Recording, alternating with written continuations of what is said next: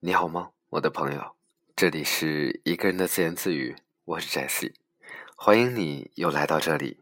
今天的我们依然从你的全世界路过。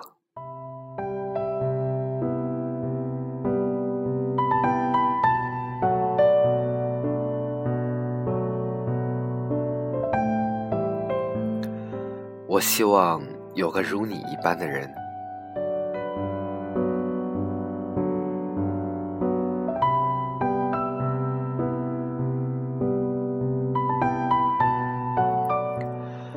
我希望有个如你一般的人，如这山间清晨一亮、明亮清爽的人，如奔赴古城道路上阳光一样的人，温暖而不炙热，覆盖我所有肌肤，从起点到夜晚。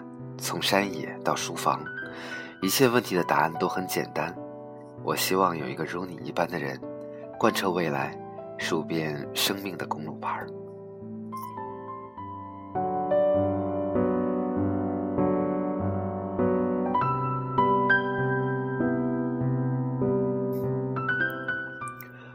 管春是我认识的最伟大的路痴，他开一家小小的酒吧。但房子是在南京房价很低的时候买的，没有租金，所以经营起来压力不大。他和女朋友毛毛两个人经常吵架，有一次劝架就蹭饭。我跟他们俩在一家餐厅吃饭，两个人怒目相对，我埋头苦吃。管春一摔筷子，气冲冲的上厕所，半个小时都没动静。毛毛打电话，可他的手机呢就放在客呃桌子旁，去厕所也找不见人。毛毛咬咬牙，认为这狗东西逃跑了。结果他满头大汗的从餐厅大门奔进来，大家惊呆了。他小声说：“上完厕所，想了会儿吵架用词，想好以后，一股劲儿往回跑，不知怎么着就穿越走廊到了新华书店。人家指路，他又走到了正红街广场，最后想了招狠的，索性打车。”司机一路开呀，就根本没听过我们这家饭馆，描述了半天，开到了鼓楼，最后只能换了辆车才找回来的。在新街口吃饭，上个厕所迷路迷到鼓楼，毛毛气的笑了。他们经常吵架的原因是酒吧生意不好，毛毛觉得不如索性转手买个房子准备结婚，管春认为呢，酒吧生意再不好也属于自己的心血，不乐意卖。当时我大四，他们吵的东西离我太遥远，插不进嘴。吵着吵着，两个人在两千零三年分手了。毛毛找了个家具商，常州人，这就是我知道的所有讯息。而管春依然守着那家小小的酒吧。管春说：“这婊子，亏我跟他聊过结婚的事儿。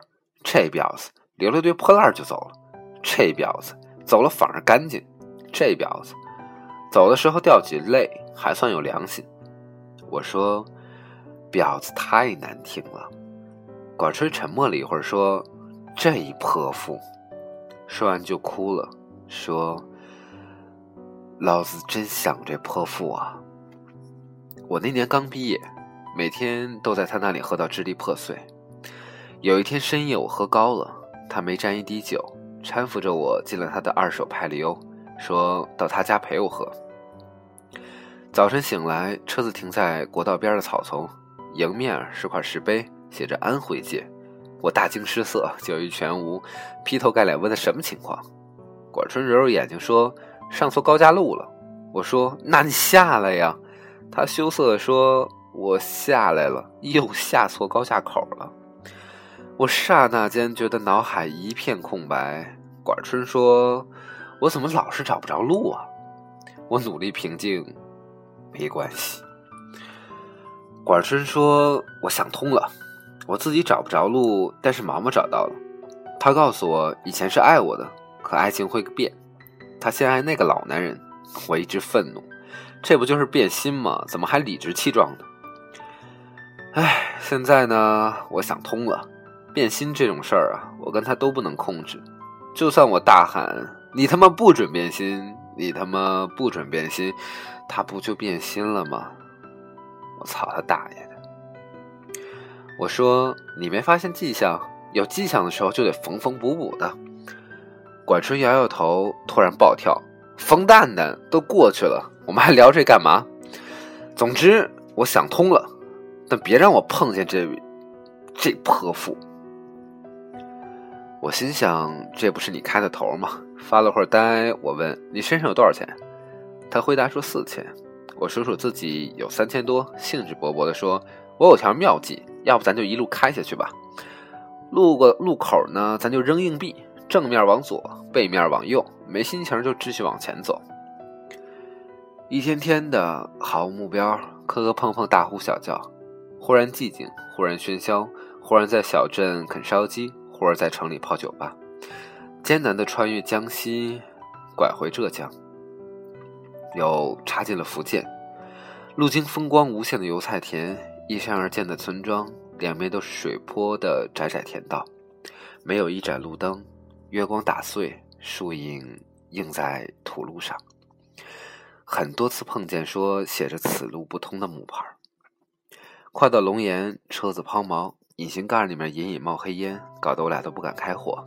管春叹了口气说：“哎，正好没钱了，这车也就该寿终正寝，找个汽修店，看能卖多少是多少吧。我们买点火车票回南京。”最后卖了一千多块钱。拖走时，管春打开后备箱，呆呆地说：“你看。”我一看，是毛毛留下的一堆物件，相册。明信片、茶杯、毛毯，甚至还有牙刷。砰的一声，管事重重关上后备箱，说：“拖走吧，爷从此不想看见他。就算相见，没有意外的话，也是一耳光。”我迟疑的说：“这些都不要了。”管事丢给我一张明信片，说：“我和毛毛认识的时候，他在上海读大学。”毛毛很喜欢你写的一段话，抄在明信片上寄给我，说这是他对我的要求，狗屁要求，我没做到，还给你。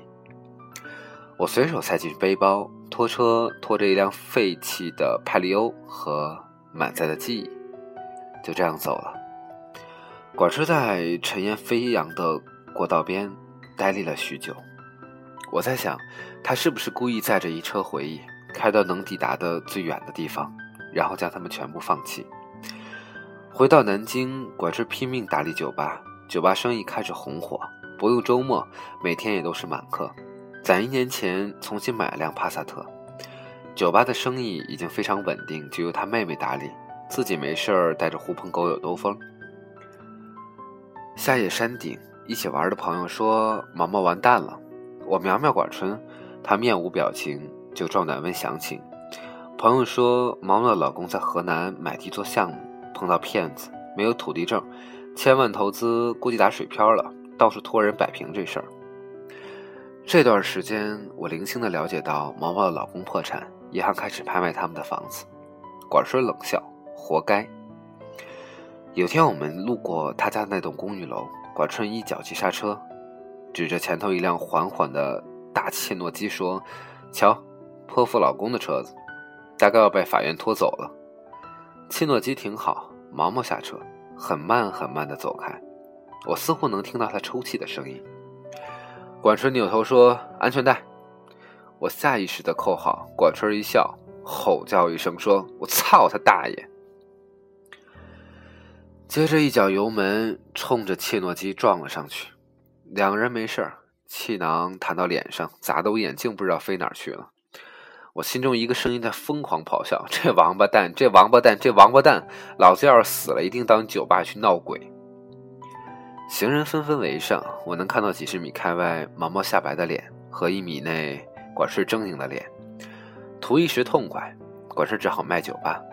酒吧通过转手整一百万，七十五万赔给毛毛，他带着剩下的二十多万和几个搞音乐的朋友去各个城市开小型演唱会，据说都是当地文艺范的酒吧。开一场赔五千，看着这种要倾家荡产的节奏，我由衷赞叹：真牛逼呀！我也离开南京，在北京、上海各地晃悠。管春的手机永远打不通，上 QQ 时看见这货偶尔在，只是简单聊几句。我心中一直有一个疑问，终于憋不住问他：“你撞车就图个爽吗？”管叔发个装酷的表情，然后说：“他那车我知道，估计也就能卖三十多万。”我说：“那你赔他七十五万，是不是好歹让他留点钱自己过日子？”管春没有立刻回复，又发个装酷的表情，半天说：“可能吧，反正老子创的很爽。”说完，这孙子就下线了，留个灰色的头像。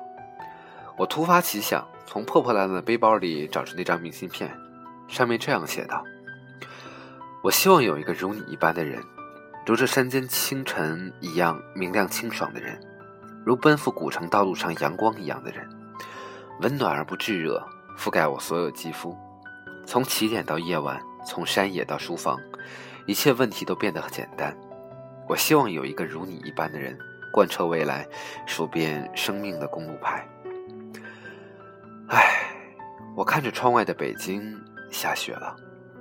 混不下去，两年后我回到南京，没一个月，大概钱花光光，管春也回了，暂时住我租的破屋子。两个人看了几天电视剧，突发奇想，想去那家酒吧看看。走进酒吧，基本没客人，就一个姑娘在吧台熟练的擦酒杯。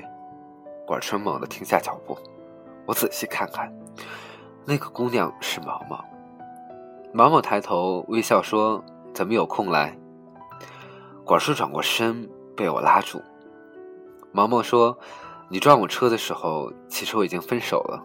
他不肯跟我领结婚证，至于为什么，我都不想问原因。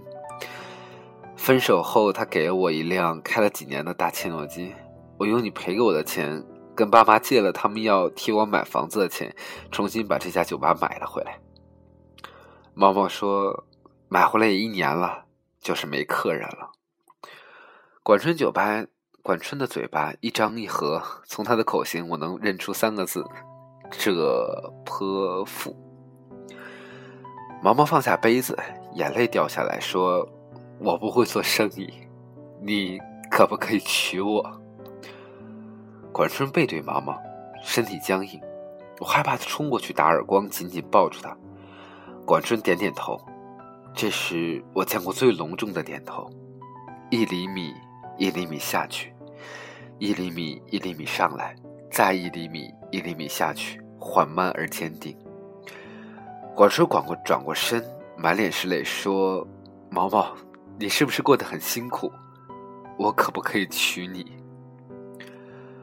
我知道旁人无法理解，其实一段爱情是不需要别人理解的。我爱你。是三个字，三个字构成了最复杂的一句话。有些人藏在心里，有些人脱口而出。也许有人曾经静静的看着你，可不可以等等我？等我幡然醒悟，等我明辨是非，等我说服自己，等我爬上悬崖，等我缝好胸膛来看你。可是呢，全世界没有人在等。是这样，一等，雨水就将落进单行道。找不到正确的目标，一等，生命就将写满错别字，看不到华美的封面。全世界都不知道谁在等谁，而管春在等毛毛。我希望有一个如你一般的人。这世上有人的爱情如山间清爽的风，有人的爱情如古城温暖的阳光。但没关系，最后是你就好。从起点到夜晚，从山野到书房。一切问题的答案都很简单，所以管春点点头。那总会有人对你点点头，贯彻未来，数遍生命的公路牌。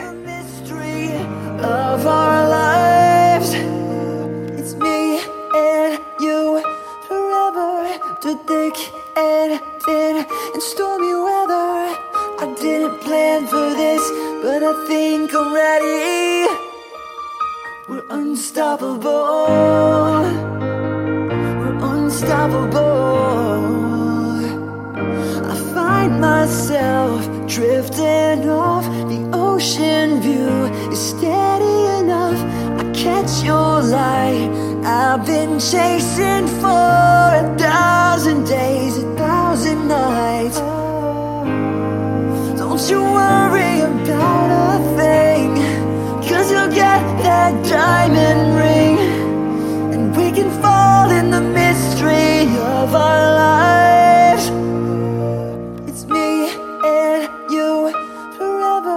through eh, thick and thin and stormy weather. I didn't plan for this, but I think I'm ready. We're unstoppable. We're unstoppable. We're unstoppable. Now I'm waiting on, waiting on.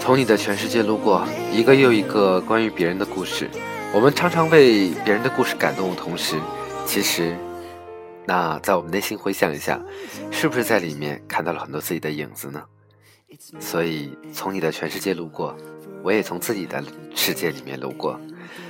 不管这样的生命如何，不管世界如何变幻，希望聆听到我声音的你，可以一切安好。晚安，再见。